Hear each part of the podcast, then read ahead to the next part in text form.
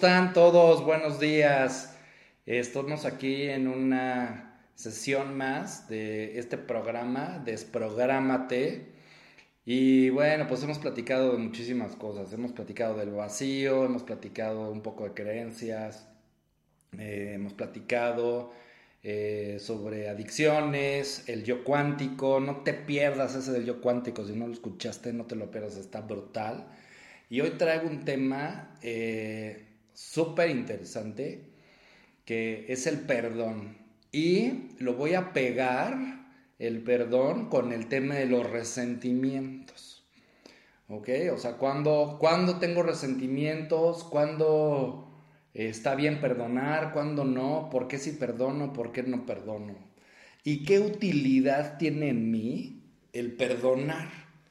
Porque eh, de repente yo pienso que alguien me hizo algo y, yo lo siento grave, ¿no? Yo siento algo que este, va en contra de, mi persona, va en contra de, este, de mi integridad o de mi manera de pensar y entonces yo me enojo.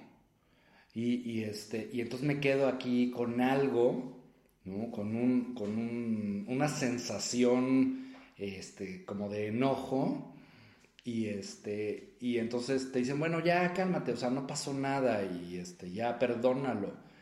Y la primera actitud que pues a veces de repente tenemos por ahí en la vida es, no, no, no, yo no lo voy a perdonar.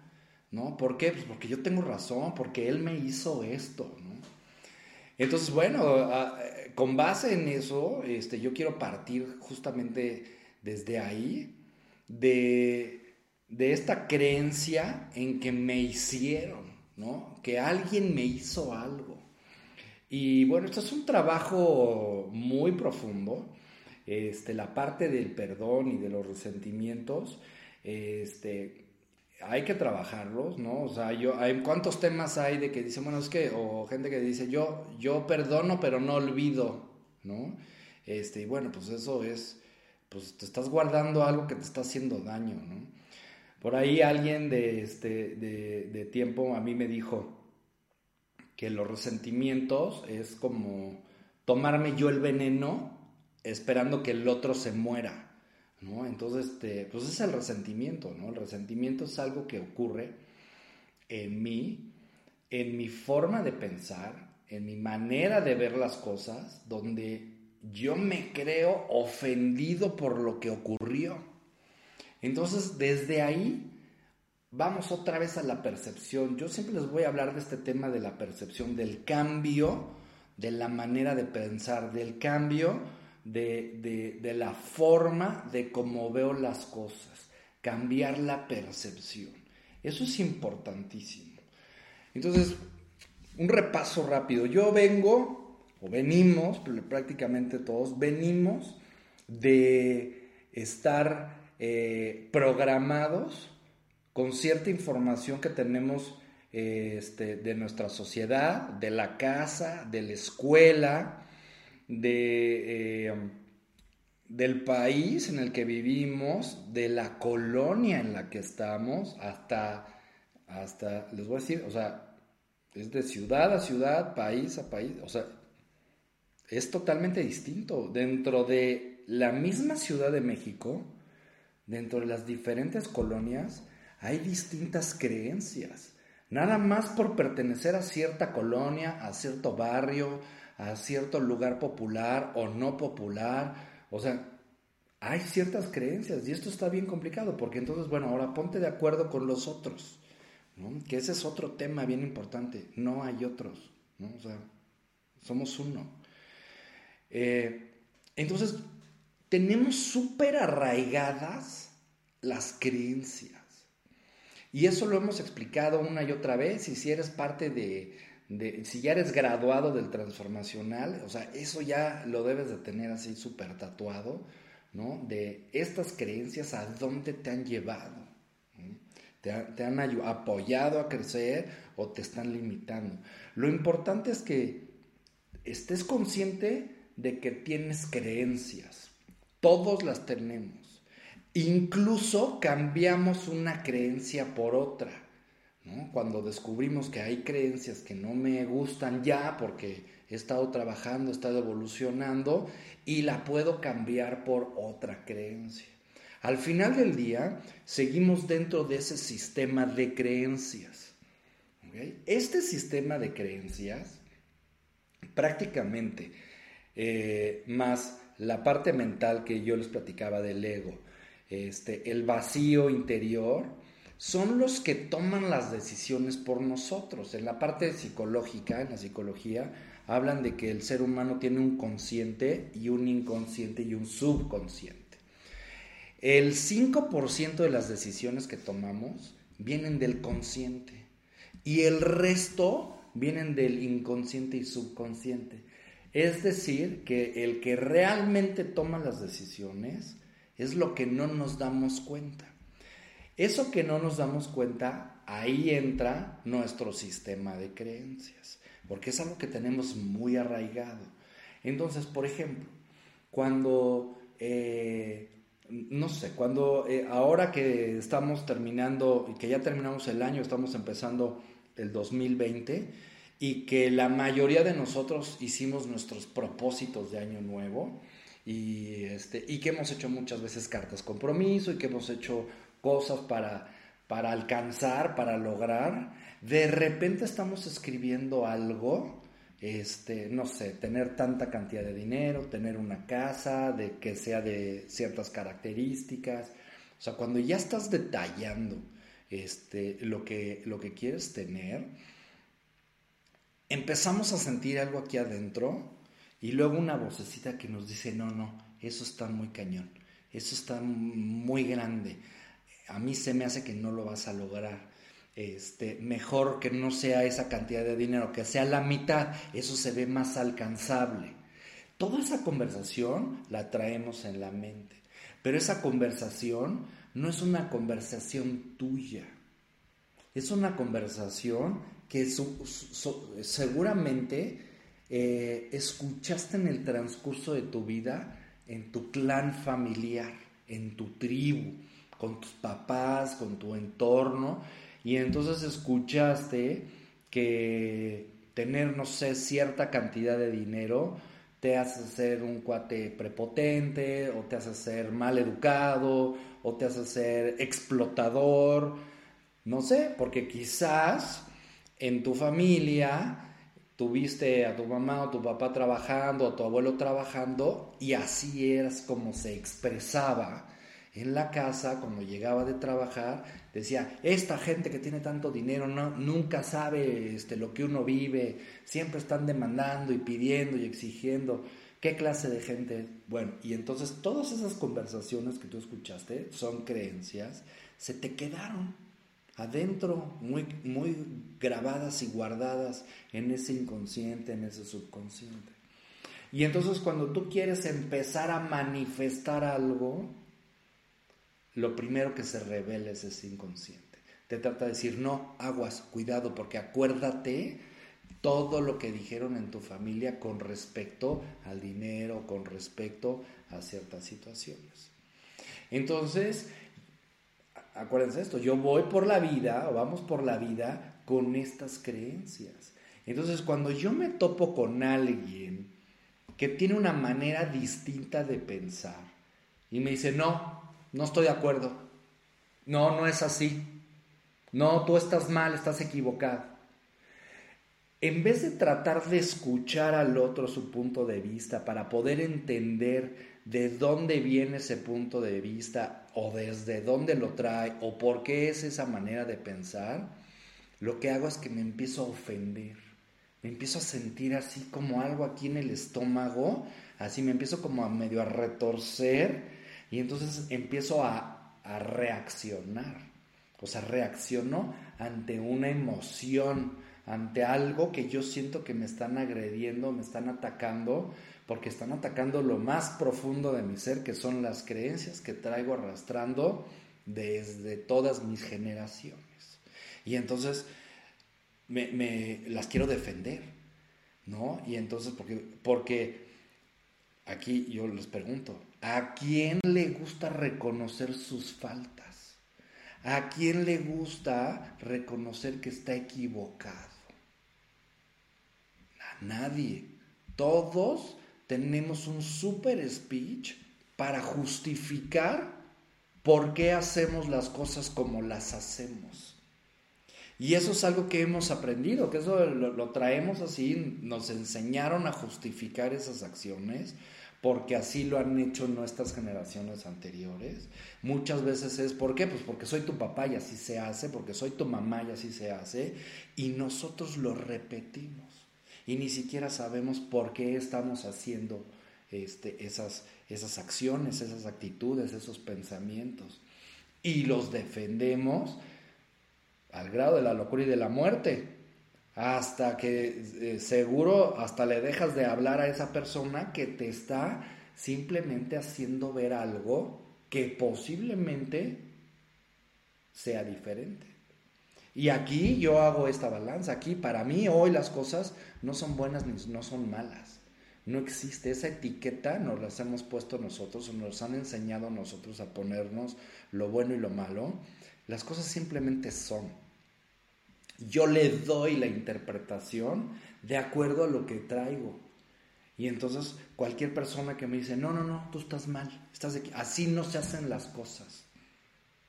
Y entonces, bueno, empiezas a sentir aquí un piquetito, aquí adentro. Ese piquetito se llama ira.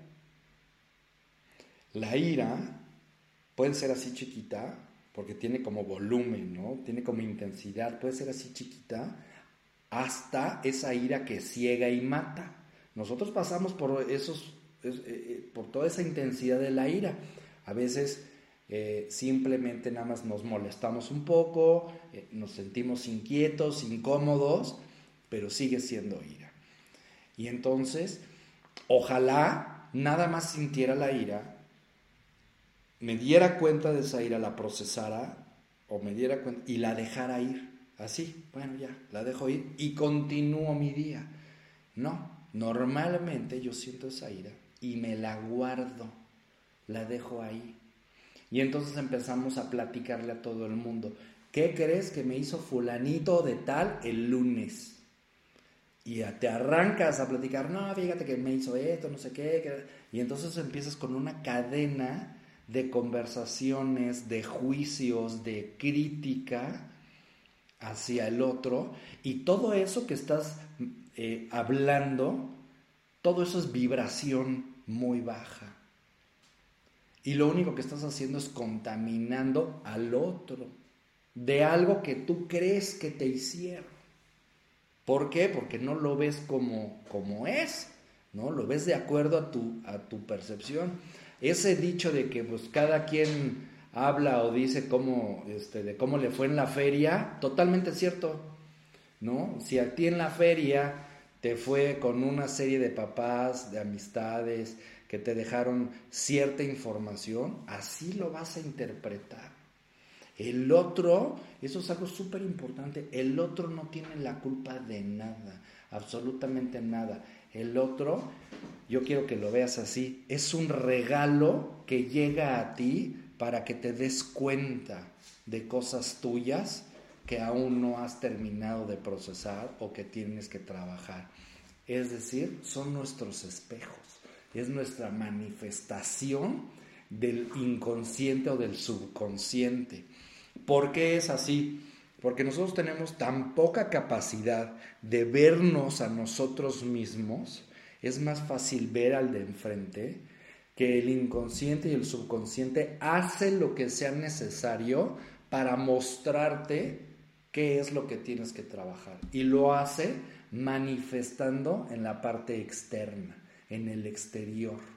Entonces, es por eso que nosotros eh, este, somos creadores, somos gente que manifiesta cosas, pero manifiesta, tú manifiestas lo que eres lo que estás vibrando. Eso es lo que estás manifestando. Entonces, si yo tengo un, sentimiento de ira porque alguien me sacó la lengua, porque a esos grados estamos, ¿eh?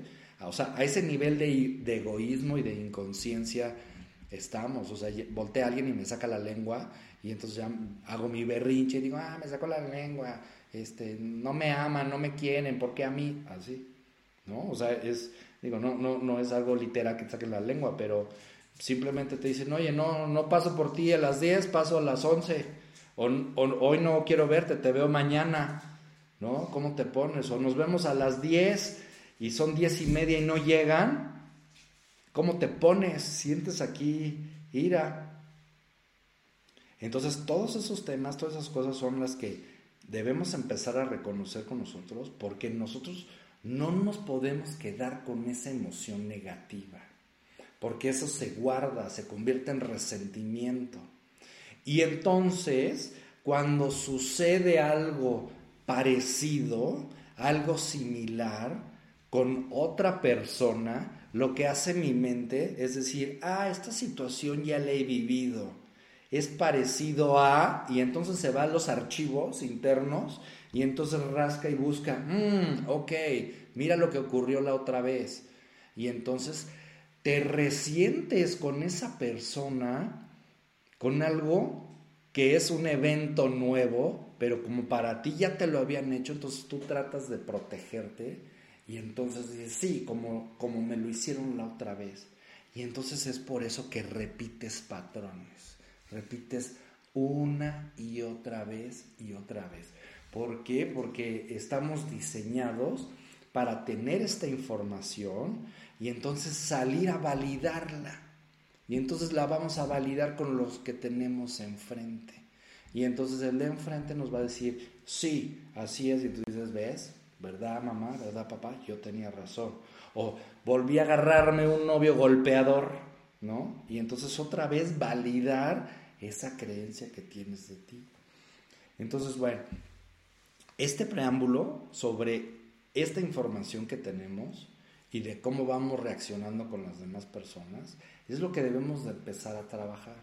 Porque yo hoy tengo 45 años. Entonces a mí no me importa la edad que tengas, pero si empiezas a trabajar los resentimientos, eh, vas a ser como un corte de caja, ¿no?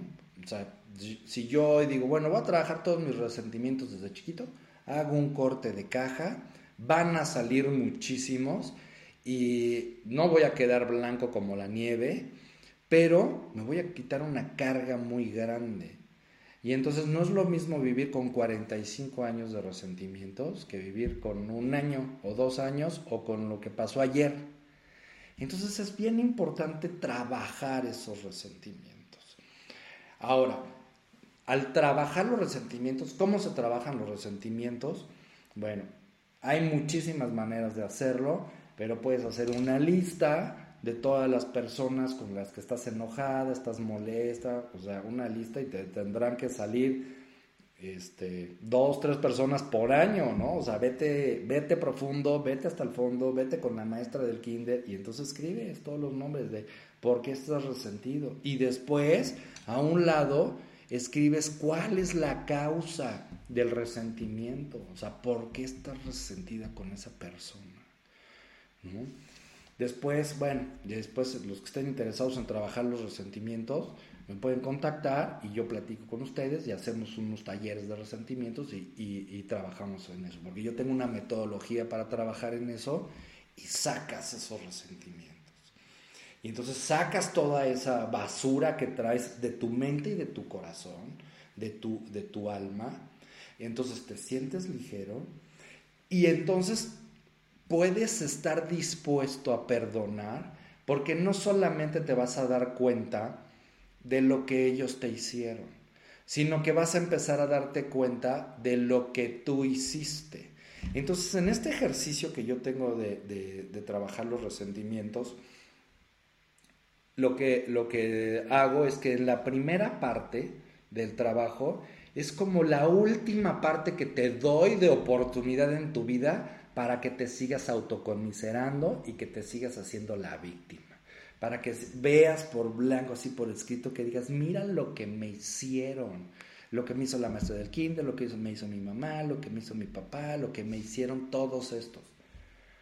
Y después de ahí que te empiezas a dar cuenta de, lo que te hicieron, viene la segunda parte, cómo te empiezas a hacer cargo de eso, cómo empiezas a hacerte responsable de eso que ocurrió.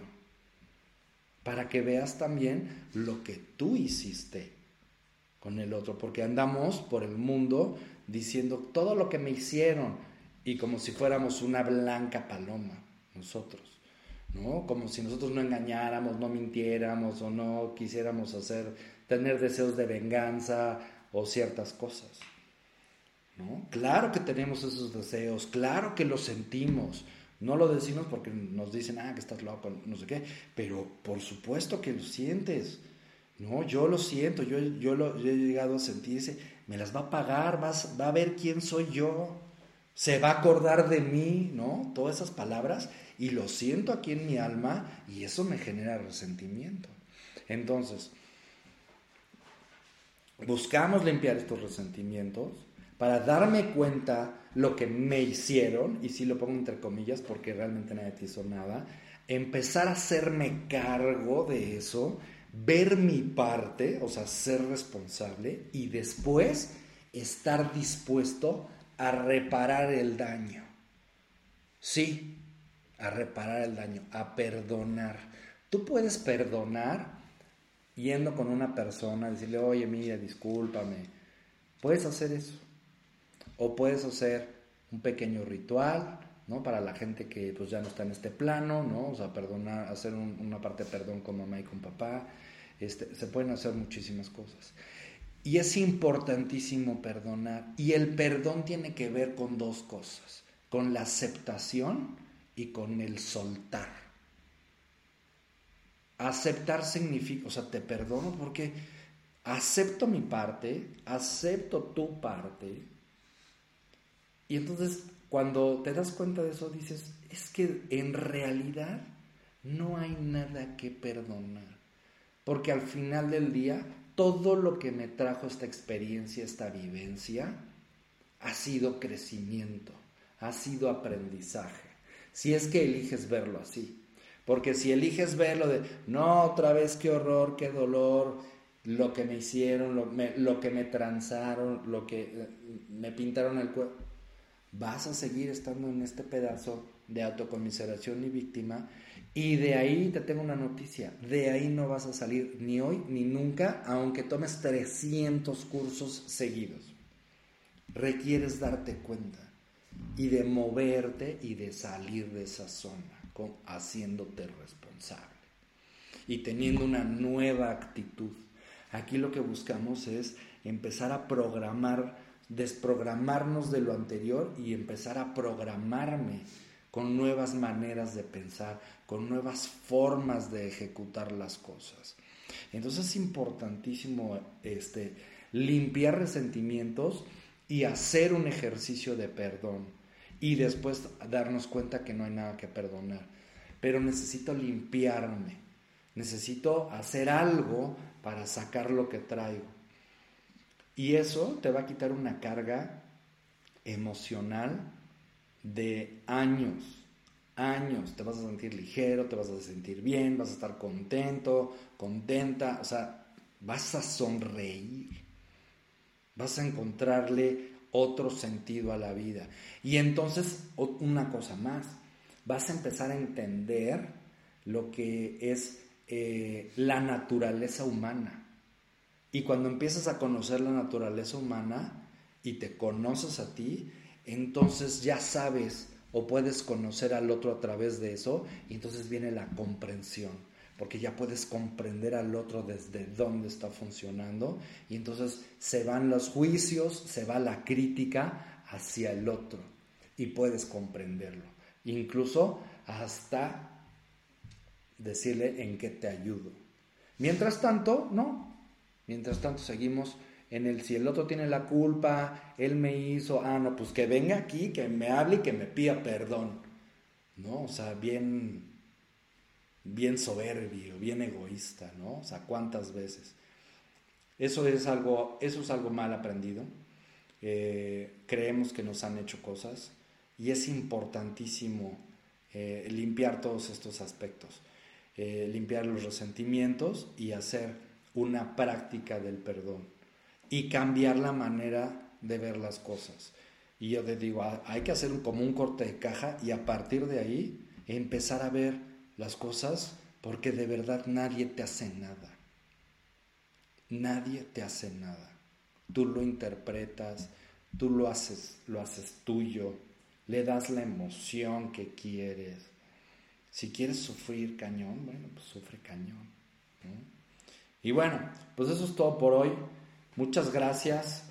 Eh, gracias a Tribu Bota 4. Y saben qué, una noticia espectacular. Estamos en Spotify. Y, este, y quiero darle las gracias a Bere Ramos y a Diana Jimendi por permitirme estar acá. Y les tengo otra noticia espectacular. Abrí otro grupo de Reprogramando mi Ser, es el Reprogramando mi Ser 1.3 y es este fin de mes de febrero, 28 y 29 de febrero y 1 de marzo. Este pasado se llenó, así que, o sea, aparta tu lugar inmediatamente para que no te quedes fuera. ¿eh? Muchas gracias, nos vemos.